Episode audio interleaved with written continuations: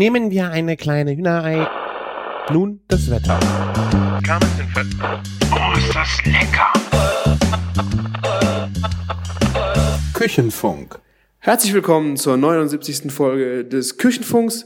Mein Name ist Christian von Küchenjunge.com und ich zeige euch endlich mein Mitbringsel aus Neuseeland. Nun in äh, akustischer Form. Ähm, ich habe ein Interview geführt mit einem Chefkoch und zwar mit Leighton Ashley äh, aus dem Terroir-Restaurant auf der Craggy Range. Das ist ein Weingut in Hawke's Bay, äh, ungefähr Ostküste der Nordinsel. Und es ist ein fantastisches äh, Restaurant, wo es einfach darum ging, dass man Zutaten selbst erstellt, die man im Restaurant benutzt. Also ich habe da viel drüber nachgedacht äh, im Bereich Fleisch, was, dass man da was macht und Besonderes extra für sich äh, erstellen lässt. Hier war ein Ansatz ein komplett anderer. Es ging also darum, äh, alles, was an Gemüse gebraucht wird, äh, selbst anzubauen und auch das ganze Menü, was er äh, in seinem Restaurant kocht, komplett dem Garten zu unterwerfen und ja, ähm, ich bin mit ihm eine Dreiviertelstunde durch den Garten gelaufen, er hat mir viel gezeigt, viel erzählt, äh, worauf es ihm ankommt. Äh, ist fantastischer, kreativer Kopf mit wundervollen Gedanken.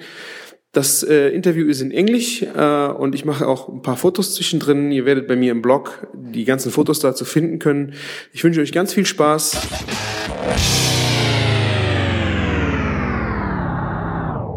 Okay, yeah, so I'm Leighton, Leighton Ashley, the head chef here at Terroir of Craigie Range Winery. I've been here about seven years, or life sentence, some people call it. um, and yeah, we're about to see why. I'll just I'll show you around the garden and and um, show you our terroir here. Wonderful. So, firstly, um, outside the back cellar door here, we've got um, about 10 beds of garden beds of all just really good selection of herbs, uh, mainly just herbs and herb flowers that we're picking at all day long from the kitchen. So, Yeah. the chefs are running in and out of the kitchen and um, try and keep them all looking pretty at the same time, but just sort of tipping everything. Yeah. Um, so we have a beautiful selection out here, and a lot of this might just be garnish or just finishing things at the end, or um, you know, we use the we use everything. The flowers from the herbs often will turn into a sorbet or something. Yeah. Um, we've got the citrus trees dotted around, so lemons and limes, which will come on in another month or so.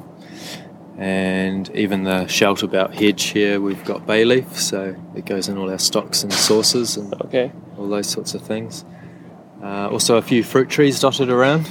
You'll see crab apples um, behind the cottages. We have some quinces.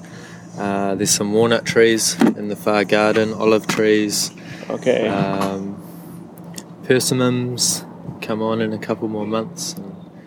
So, a nice big selection of, I think so. Yeah. things to play with, and we get a little bit quieter come autumn, our autumn. So we, you know, we start preserving and Yeah. making the most of all the fruit trees and and the abundance of produce, if you Hmm. like, that's around in the area. Yeah. It's uh, Hawke's Bay. You might know about Hawke's Bay. It's kind of considered the fruit bowl Yeah. of Yeah, New Zealand. So mainly apples and pears, and not so you know not so much of the exciting fruit, but we're we're getting there. There's heaps of really cool boutique growers and suppliers popping up and and growing all Yeah. sorts of cool stuff, Yeah. um, which is great for us. It's Yeah. little Special New Zealand uh, sorts of apples. Um, Or no, we do a really, really good variety. Yeah. Yeah, I, I'm always quite partial to the Granny Smiths, but um, yeah, no, we, we really cover everything with apples. That's Yeah. for sure. Yeah, tons and tons. So they're all coming on now, Yeah. and pears as well. Yeah. sort of right behind, and we've just come. We're just sort of at the at the end of our stone fruit, or sort of right in the middle of some of it, but finishing some of the earlier ones. So Yeah. um, huge amount of stone fruit around. We're just going into all the plums now, and a few other nice things. Beautiful white peaches and Yeah. golden queens and all sorts of stuff around. So great, great climate for all those fruits, and a lot of New Zealand and all over the world gets our gets our fruit from Hawke's Bay. Yeah. So yeah, just you know a good example of the climate here. It's, it's perfect for growing a lot of those things. Mhm. So it makes it makes it good for a chef as well. Yeah, I think so. Just be right in the middle of that. Um, yeah, same as the grapes, I suppose. pretty pretty damn good grape growing place too. Yeah. So we'll go for a wander to the big garden. Yeah. Yep. This is just my herb garden. So. Oh, okay. Yeah. And you do uh, lots of fruits, uh, excluding the dessert. So in the entrees or main dishes, or you you experiment Uh, with that? With dessert?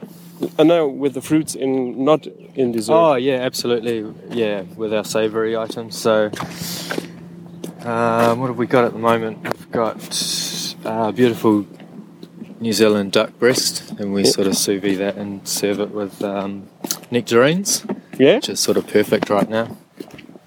Um, and obviously, being a winery, we just caramelise them a little bit to make them slightly savoury, and then pour some wine and brown sugar, and, and just get a nice, rich sort of white wine caramel. Very good. Um, bit of licorice in there.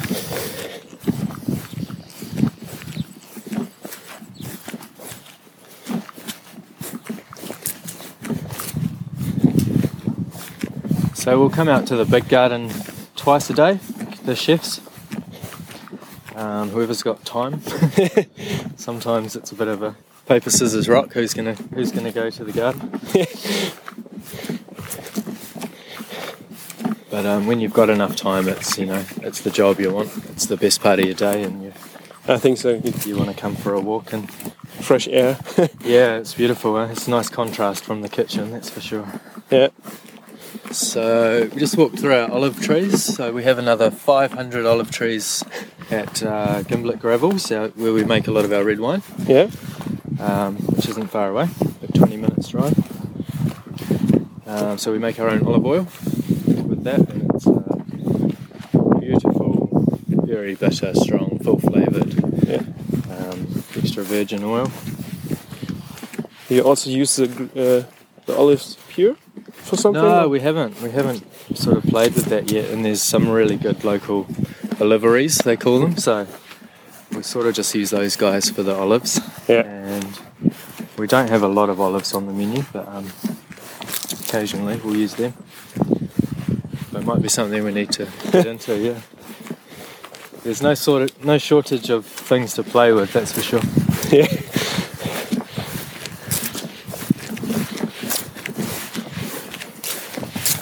And how long has this garden been growing? Uh, this was put in from the start of, of Te so this was here about 11 years ago.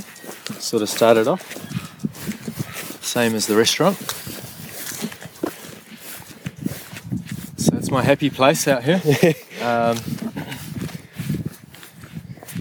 yeah, so I came here, my first day here, um, I was applying for the sous chef position and we were picking salad and herbs and lettuces and um, took it back to the kitchen, washed it, serving it an hour later, and I was like, "Wow, this is you know this is real terroir. These guys are actually doing it. They're not just Talking about not it. just talking about using fresh local produce, which you know just that whole that whole term I'm so sick of.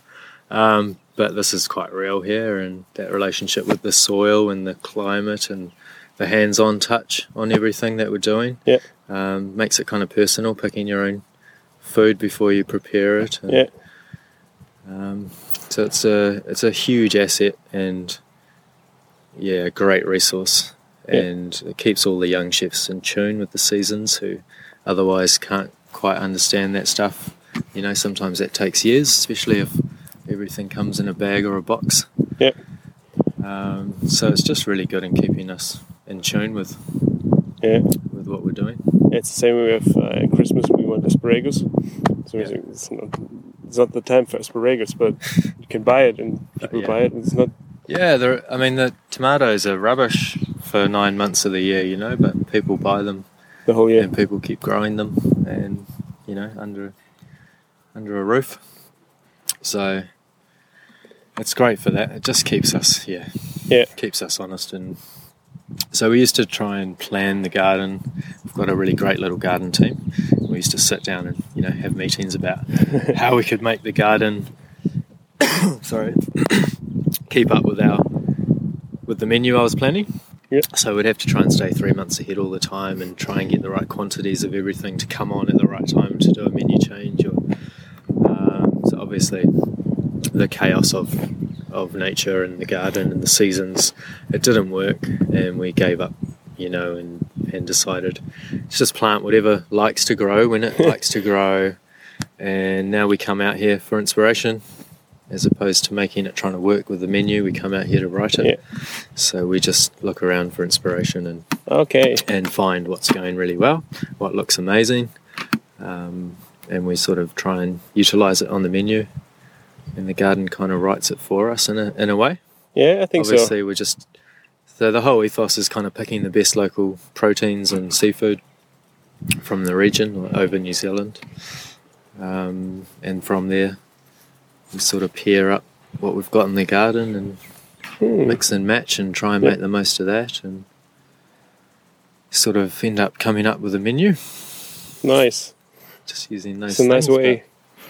yeah um, so we have our heirloom tomatoes they're just about to all colour up and come on we'll have a look if you like it's been a fairly good tomato season so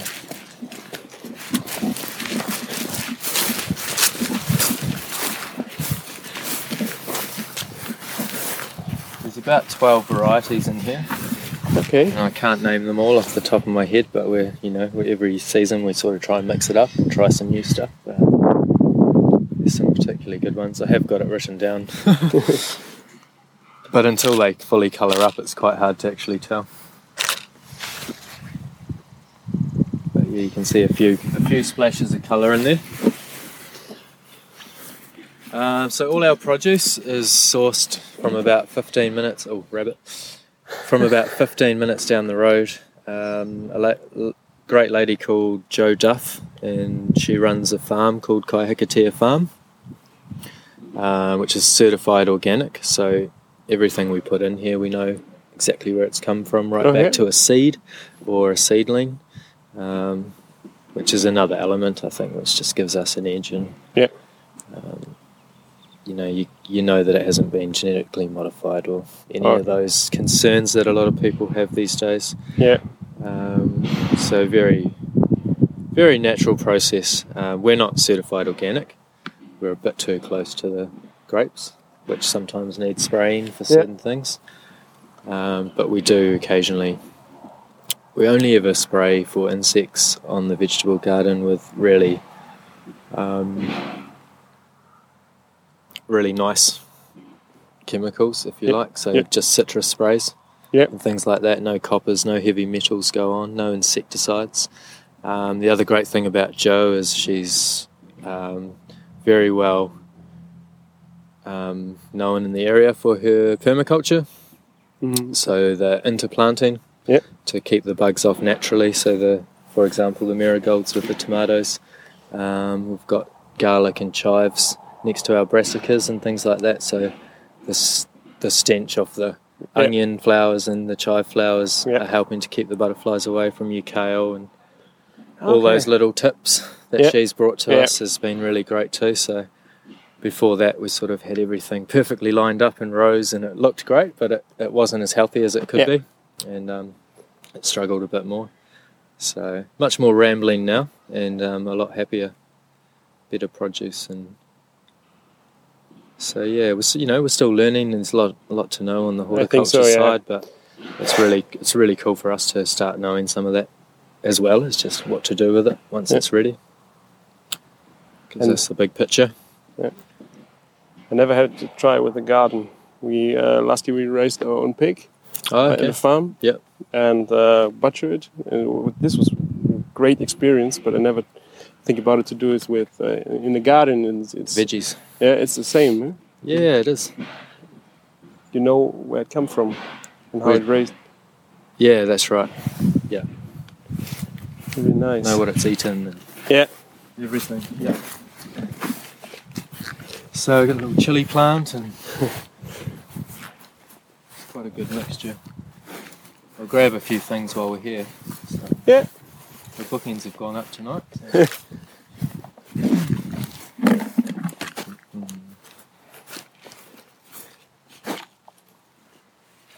Um, just behind this shelter out here, we have, um, and over the fence, you can have a look if you like. We have a beehive. A what? A beehive.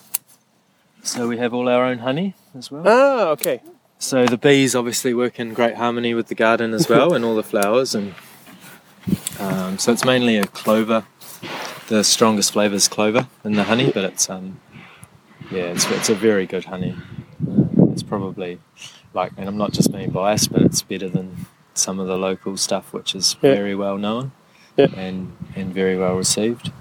I think ours can compete with that, and I don't know if it's again, it might just be the terroir here, and you know, Yeah. it's a special place, and I've got this garden to to play in. And what do you think about the New Zealand cuisine? The uh, I, I was a little bit shocked. I never had an, an idea what it's what it's about, and then we came to Auckland and see all the oh the fast food thing, and it was uh, oh it's England. That was the first what came to my mind. Oh, okay. But uh, yeah, what what do you think about it? Yeah, I mean, I I think we're seriously catching up to the rest of the world, if if not, you know, maybe starting to be some of the best in the world. Yeah, yeah. Um, Just a lot of it due to our resources here. You know, we're all surrounded by ocean, and we've got these, you know, beautiful grass growing areas and climate. We can grow grass twelve months a year, so you've got these beautiful feeds for your to grow whatever stock you need to. Really, so Yeah. you got the best beef, the best lamb, Yeah. the best venison, um, and it's all happy all year round. Yeah. And um, in a very natural way too. yeah, this, yeah, So I think, in a produce sense, we're almost leading the way. Yeah. Um, Really. Or, or people are jealous yeah. I think in other countries, but um, you know, you can't change your climate, and we're just very blessed with ours. And um, and you know, the fact that there is still enough land around to do that for the farmers, yeah. we can spread out a bit and There was this was so confusing for me because of that you have so good products and then you have the, this immense fast food. Yeah, you saw Restaurants. that in Auckland. Yeah, they, they have some amazing restaurants there too. Yeah, I know. We, we see them. Yeah, Yeah. but the, the people are running so much to the fast food restaurants. Oh, and I was yeah. so I don't understand I with this great products. I don't understand it. Yeah, I think it's the same in a lot of a lot of countries, isn't Yeah. it? That you have to want to eat healthy or be interested. Otherwise, it's convenience will win still, and Yeah, you know it's harder to eat healthier yeah, than it is to True. eat anything else. Yeah. Um, but hopefully, you know, we'll see a shift eventually. yeah. How? Why? It's, do you think it, it will come? Um, I don't know. I mean, I don't. I don't expect everyone to feel like I do with growing your own produce and feeding yourself like that. But um, I just hope it catches on a bit more, or Yeah. it becomes a bit more mainstream. Yeah. Um, people realise the benefits. Yeah.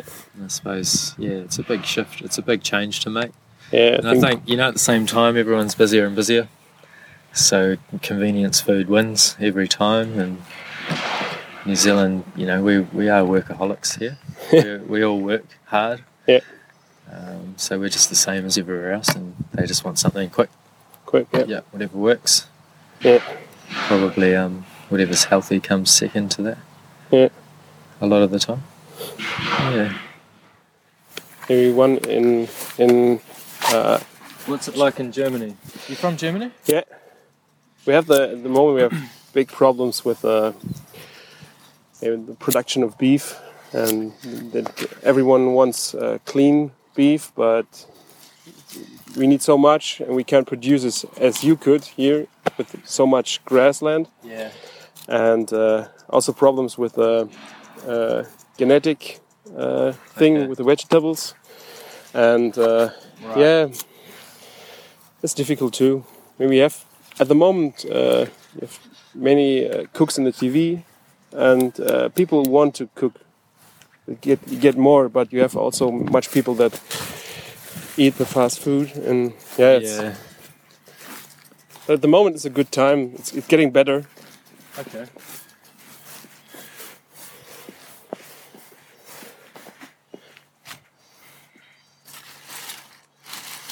What's No, this? do you know what this is? No.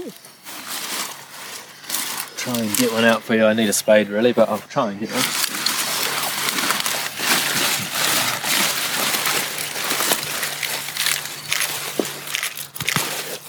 No.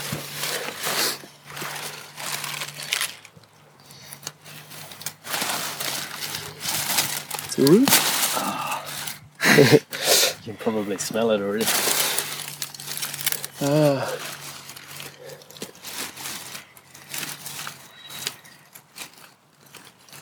Yeah, once it's in the ground, it never comes out. It's uh.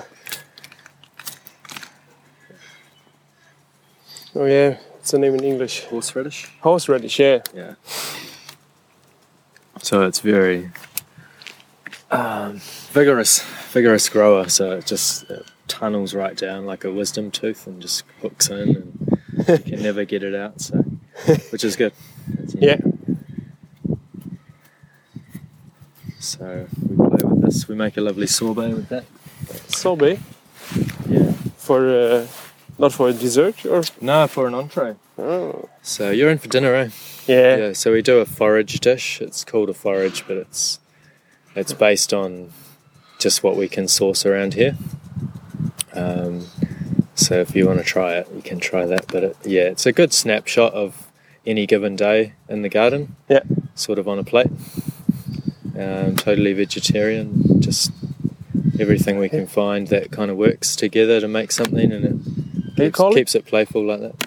What do you call it? Uh, it? forage. Forage. Yeah, you know the big forage movement. No. Yeah. So everyone's foraging for food, chefs particularly. Ah, okay. So you know you, have people walking the railway tracks to find their wild fennel, like we just picked, and Yeah. um, all sorts of people, yeah, going off the track for things and trying to Okay. find their own resources, if you like. Yeah.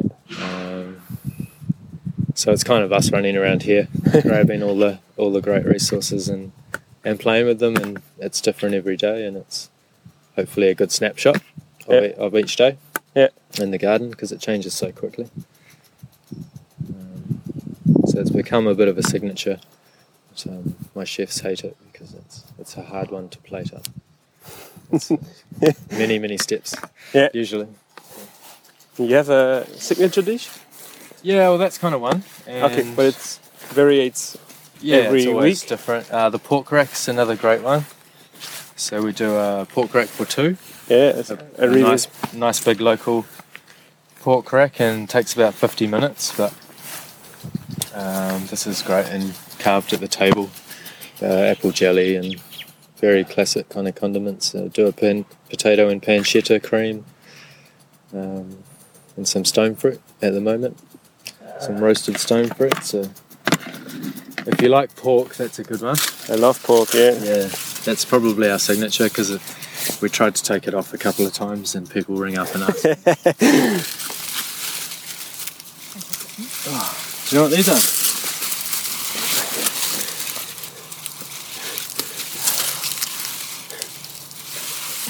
Can I help you?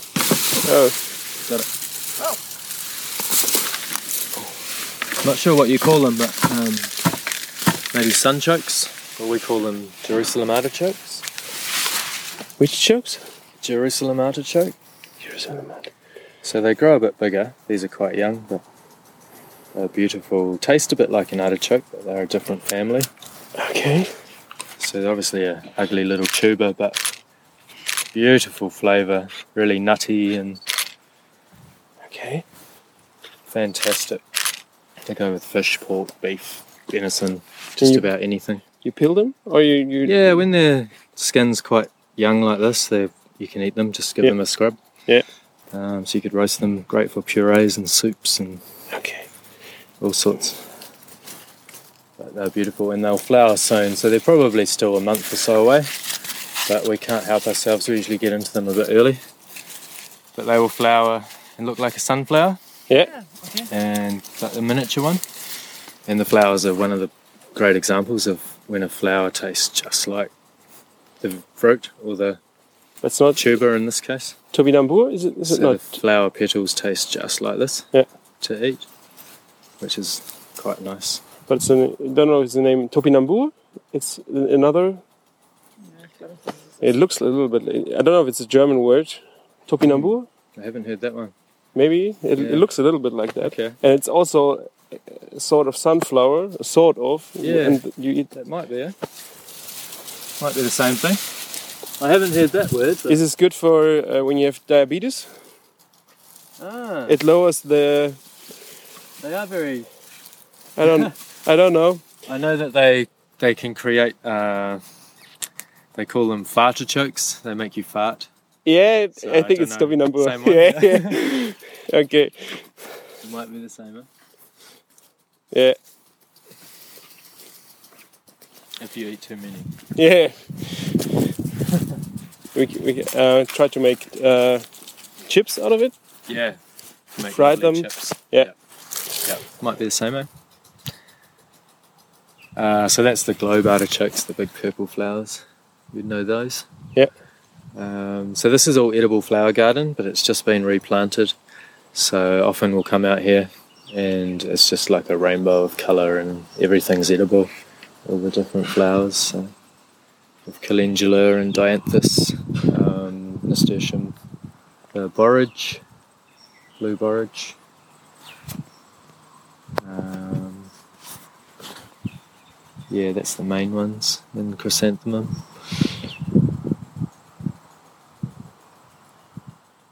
So it's quite a good little resource too. Lovely. Really lovely. So beehives Yeah. and some walnut trees down the side there. You make them here also uh, the, the black walnut. Yeah, I, I actually at home I do.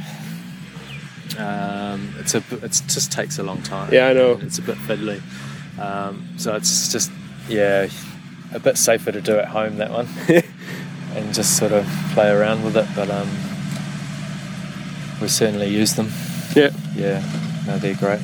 So we generally just keep these for um, shelling. Um, we've just yeah we've just missed the just missed the part where you take them off for pickling. yeah. They've just started to form their shells and they'll come off in about March, end of March, somewhere Yeah. around the end of March they start coming off. Yeah. So we use a lot of walnuts. Yeah. They're great. Yeah. We candy them. And they're on the forage as well. And do you have a nice dish with uh, kiwi? Kiwi fruit. Uh, no, it's- I stay away from it to be honest. Why? I'm not a huge fan. Um, yeah, I just no. don't. There's a couple of things I don't, you know. I, I did do. There's these really cool mini ones. They're called kiwi berries. I see them in the supermarket. Yeah. Yeah, they're quite nice. And we did a play on a really traditional New Zealand dessert, uh, pavlova. Okay, what is it? A pavlova is like a slow cooked meringue, a big meringue cake. It's Yeah. a bit gooey in the middle and nice soft, crunchy meringue on the outside. Okay. Um, traditionally at everyone's Christmas table with heaps of whipped cream and fresh berries and, Okay. and kiwi fruit slices all over it. Um, so we sort of played with that once a while ago for a dessert, but just not a huge fan. Yeah. The taste, or you? It's too mainstream. Everybody want to have it in New Zealand. Kiwi Or- fruit. I don't know. I- Yeah, I'd use it on a dessert. I can't see it being used too much on savoury side. Um, but you never know. Maybe something Yeah. will come up. It was a little bit my challenge when I'm here to do a little bit more with the kiwi. Okay. Oh, sorry, I'm not very helpful. No, no, it's uh, but it's that okay. could be a good one. A pav- do a pavlova thing. Yeah. I tried it with uh, Traditional Kiwi. yesterday. I made an entree with it with uh, cucumber and chili and uh, ginger. Oh wow! And uh, What'd you think? only like a uh, like a caprese, like a tomato and mozzarella. You, Yeah, yeah. put it beside, and then I diced the chili and the ginger very thin, Yeah. and then I put olive oil over it and uh, a, a lime. You can roast it, or you cut it off, Yeah. or you in the pan, and the the juice over Right, it, and yeah, a little bit salt. It was, it was nice, Yeah. but yeah, Um, I'll show you down here quickly. That's an interesting one. Let's see why you tried it. So we often have uh, just watch your step down here. It's a bit slippery. um, this is kind of a wet garden. yeah, So it's great to have for mint. Uh, so we've got a few types of mint there and um, watercress. So see if I can find some, but it looks like it's all been washed out. When we get a big rain, it all gets washed away. yeah. So we sort of wait for it to come back up. The mint's incredible. Very happy down here.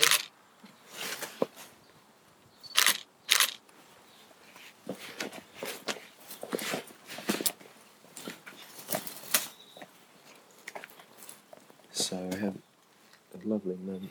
Yeah.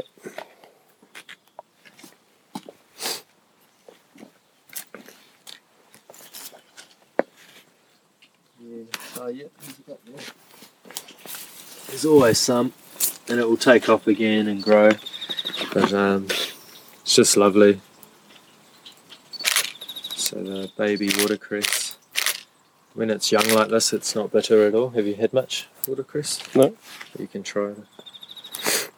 Just a really lovely pepper to add to a lot of things. Krass?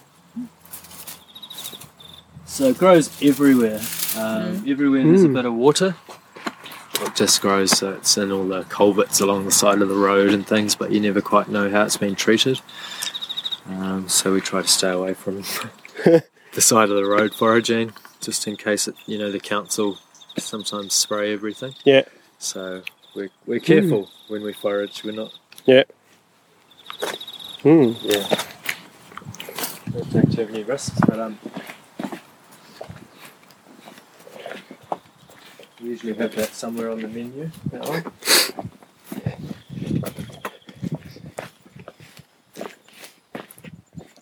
And you also have potatoes. No, we don't bother growing any potatoes, carrots, onions, um, just because it's too, it's a waste of space. Okay. You know, so we could we could fill the whole garden with onions, and still run out in two weeks Yeah. Okay. once they were harvested. Yeah. So it makes no sense to get those really staple things from ourselves and take up that space. So we're just try and stick to the more interesting produce, slightly slightly unique or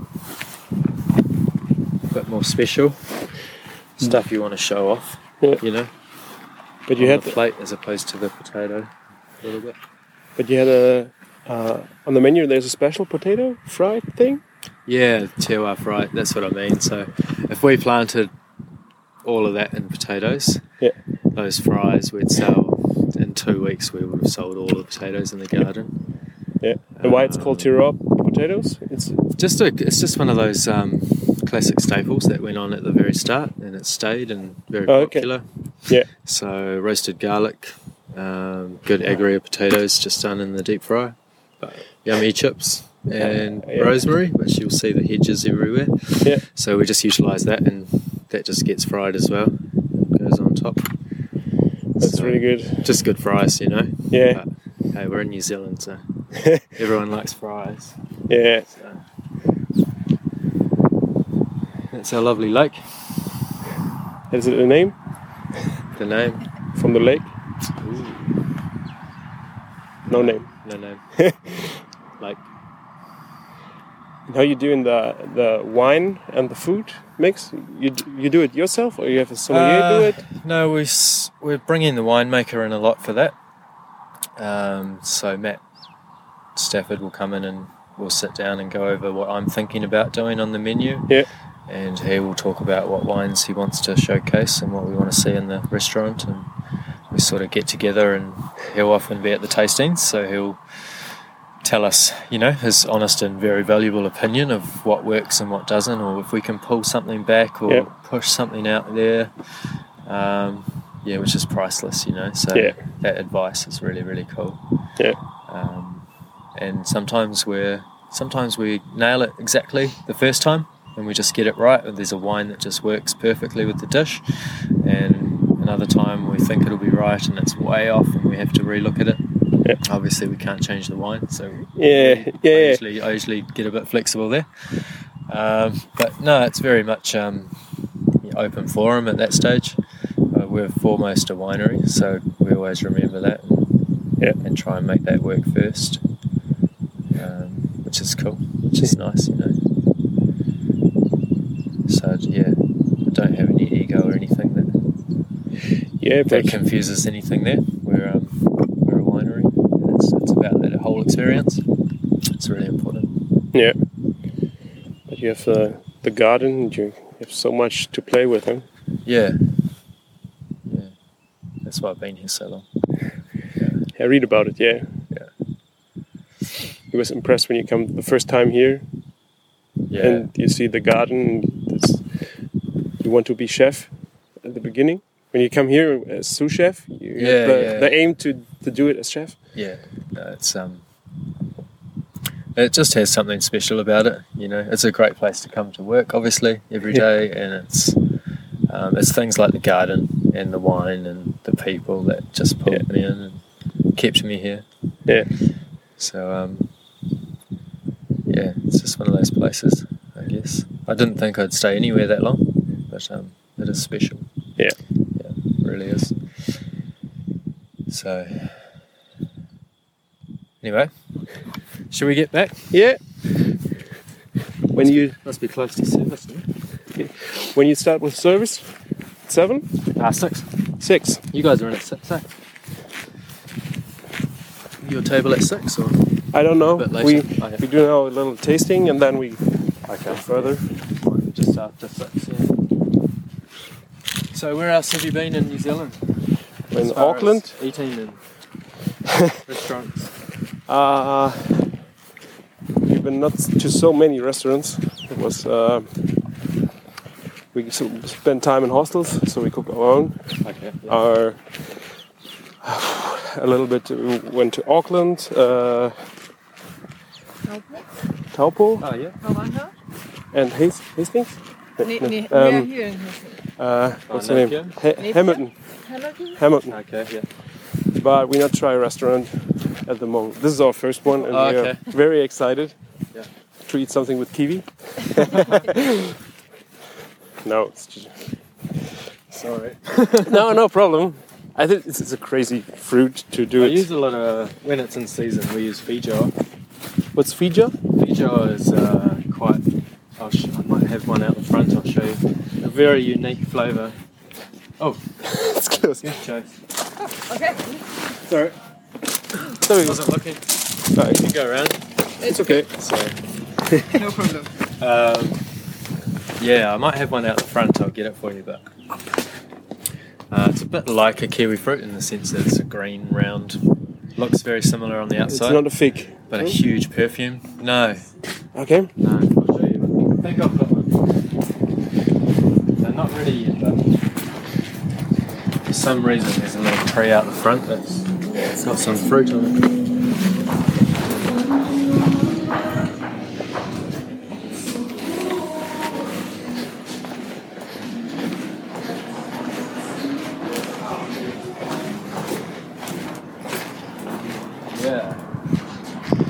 Okay. Oh, this might be the last one. Have you seen that? No. So traditionally, it's South American. Um, yeah, you can bite into it or cut it open. Oh, it's not quite there. Just hoping you might get that flavour because it's it's very unique. If you want to try. It's quite often considered. A lot of people who come here go, "What is that?" and are interested in it or want to try it. Um, I guess it's in South America and other places in the world, but a lot of people consider it one of ours. So it might be a bit unripe to to get it fully, but Yeah. huge perfume, sort of, but not quite yet.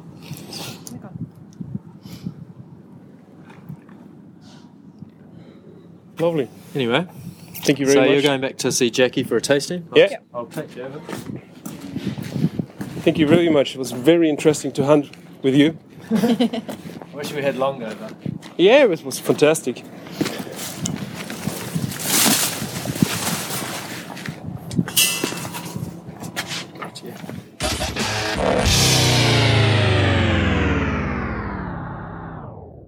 Nun noch eine kleine Abmoderation von mir. Outtakes kann ich euch leider nicht anbieten, weil äh, da gab es einfach nichts, was äh, outzutaken war.